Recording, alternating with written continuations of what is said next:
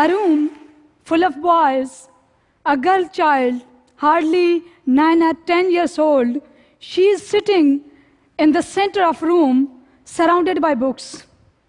She is only girl among boys and is barely missing her female cousins and friends who are inside the homes instead of this school because they are not allowed to get education alongside boys. There isn't a single functional girls' school in her village. She is born in a Baloch conservative tribe where women and girls are matter of honor. She is eldest in her family, and when she is about to be born, her parents wanted a baby boy, but their bad luck, a baby girl arrived. It was customary in her family to keep girls inside the homes. But her uncle, who is university graduated, he wanted to give her an opportunity to see the world, to be part of the society. Luckily, she has a name that could be used for both men and women. So he saw a chance to change her course of life. So he decided to raise her as a boy. At three months old, she went from a being baby girl to baby boy. She's given boys get up. She's allowed to go outside, get education alongside boys. She's free, she's confident. She observes, she notes small, everyday injustices faced by women and girls in her village. When newspaper arrives at home, she watches is it passes from eldest men to youngest men. By the time women, when women got hold of the paper, it is old news. She completes her eighth grade year. Now fear starts to come in. This will be end of her education. Because only option, high school for further study is five kilometers away. Boys are boys have bicycles, they are free. But she knows her father will not allow her to travel on her own, even she were posing as a boy. I can't let you to do that. And I don't have a time to walk you there and back. Sorry, it is impossible. She gets very upset. But a miracle happened.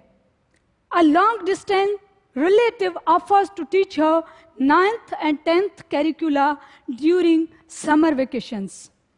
This is how she completed her matriculation.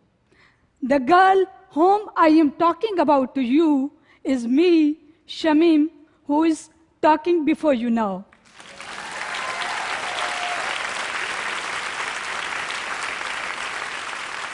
From centuries, people have been fighting for their identity.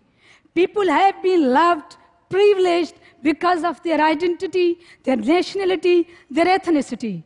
Again, people have been hated, denied because of their nationality, their identity, their race, their gender, their religion. Identity determines your position in the society wherever you live. So if you ask me, I would say I hate this question of identity. Millions of girls in this world are being denied their basic rights because of being female. I would have faced same if I hadn't been raised as a boy. I am determined to continue my study, to learn, to be free. After schooling, even Enrolling in college was not easy for me. I went on three day hunger strike. Then I got the permission for college. In that way, I completed my college.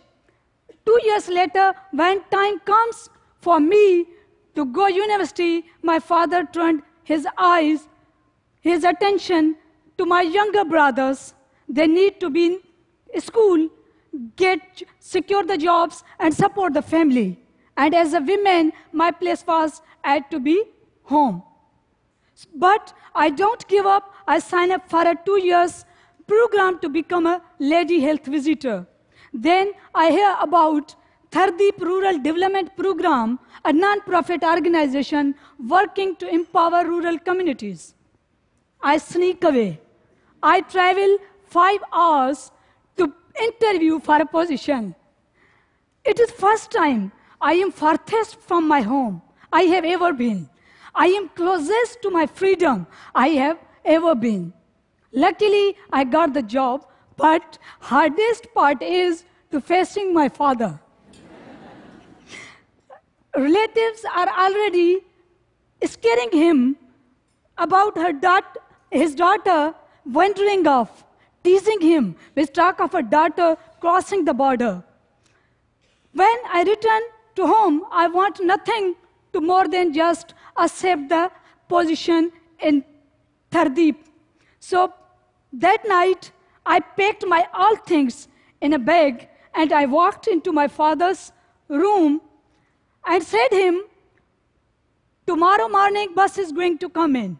If you believe in me, if you believe in me, you would take me, you would wake me up and take me off at the bus station. If you don't, I'll understand. Then I go to sleep. Next morning, my father was standing beside me to take me off at the bus stop. That day, that day I understand the importance of words. I understand how words affect our hearts, how words play an important role in our lives. I understand words are more powerful than fighting. At TRDP, I saw there was a Pakistan which I didn't know. A country much more complex that I had realized. Till yet, I thought I had a difficult life. But here I saw what women in other parts of Pakistan were experiencing. It really opened my eyes. Some women had 11 children, but nothing to feed them. For getting water, they would walk three hours every day to wells. Nearest hospital was at least 32 kilometers away. So if a woman is in labor, she travels by camel to get hospital. Distance is great, she may die on her way. So now this became more than just a job for me. I discovered my power. Now, as I was getting salary, so I, started sending back money to my home. Relatives and neighbors were noticing this. Now they started to understand the importance of education. By the time some other parents started sending their daughters to school, slowly it became easier and acceptable for young women to be in college. Today, there isn't a single girl out of school in my village. Girls are doing jobs in health side, even in police. Life was good. But somewhere in my heart, I realized that in my region, beyond my village, needs further change. This is also a time when I joined Acumen Fellowship. Here I meet leaders like me across the country, and I saw they had taken risks in their lives. I started to understand the, that lead, what leadership really means. So I decided to go back my region and take a position as a teacher in a remote school. School where I have to reach by bus two hours traveling in every morning and evening. Though it was hard, but on my first day, I knew I took right decision. When first day I walked into school, I saw all these little shamims staring back at me with, with dreams in their eyes, same dream of freedom which I had in my childhood. So, girls are eager to learn, but the school is understaffed. Girls sit uh, hopeful, learn nothing, and they leave. I can't bear to see this happening. There was no turning back. I found my purpose. I enlisted few of my friends to help me to teach. I am introducing my girls with outside the world by extracurriculum activities and books. I share with them the profiles of world's best leaders like Martin Luther King and Nelson Mandela.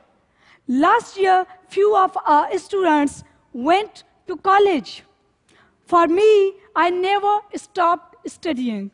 Today, I am working to complete my PhD in education, which will allow me to gain a management position in a school system, and I will be able to take more decision and play a pivotal role in this system. I believe without educating the girls, we may not make this world peace. We may not reduce child marriage. We may not reduce infant mortality rate. We may not reduce maternal mortality rate. For this, we have to continuously and work, collectively work together. At least I am playing my role. Though destination is not close, road is not easy, but I have dreams in my eyes and I am not going to look back now. Thank you.